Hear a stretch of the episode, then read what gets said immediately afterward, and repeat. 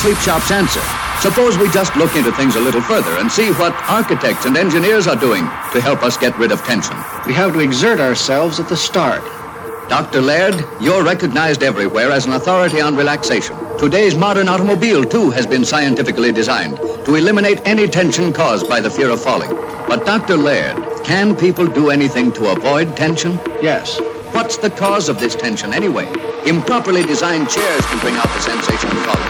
Bring out the sensation of falling. This can bring out the sensation of falling. This can bring out the sensation of falling. This can bring out the sensation of falling. This can bring out the sensation of falling. This can bring out the sensation of falling. This can bring out the sensation of falling.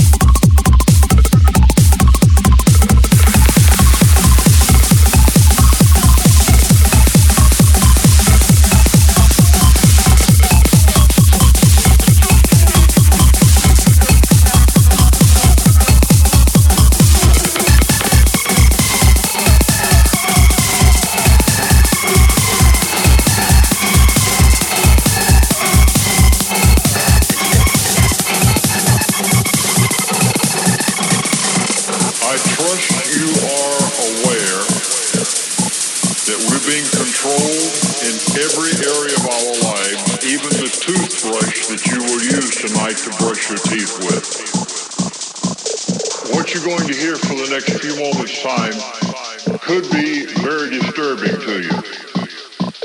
I had the opportunity to sit with, live in the same dorms with, rub shoulders with, sit across the table from the most powerful, controlling, manipulative men on the face of this earth.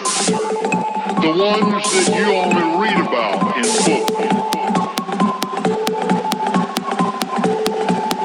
Never knew such people existed.